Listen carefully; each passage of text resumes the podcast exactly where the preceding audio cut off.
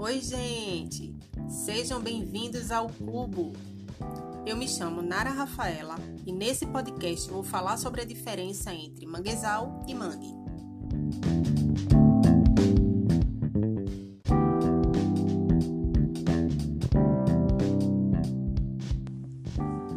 O manguezal é um ecossistema costeiro de transição entre os ambientes terrestres e marinhos, ou seja, está associado diretamente à linha costeira ou onde haja encontro de água de rios com a do mar, como as margens de baías, barras, enseadas, desembocaduras de rios, lagunas e estuários. Sua grande riqueza biológica os torna verdadeiros berçários naturais, tanto para as espécies características desses ambientes, como para peixes e outros animais que migram para as áreas costeiras durante, pelo menos, uma fase do ciclo de sua vida.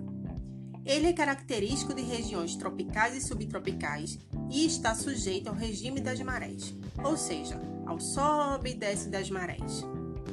No Brasil, existem cerca de 25 mil quilômetros quadrados de floresta de mangue, o que representa mais ou menos 12% dos manguezais do mundo inteiro.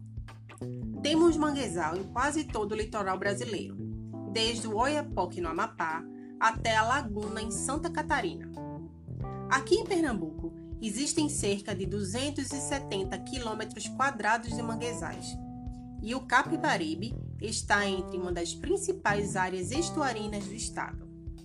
Nos manguezais, a interação de populações de plantas, animais e microorganismos no seu ambiente físico.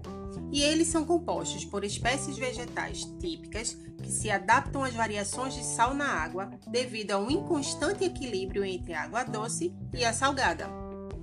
Ok, até aqui eu falei sobre o manguezal.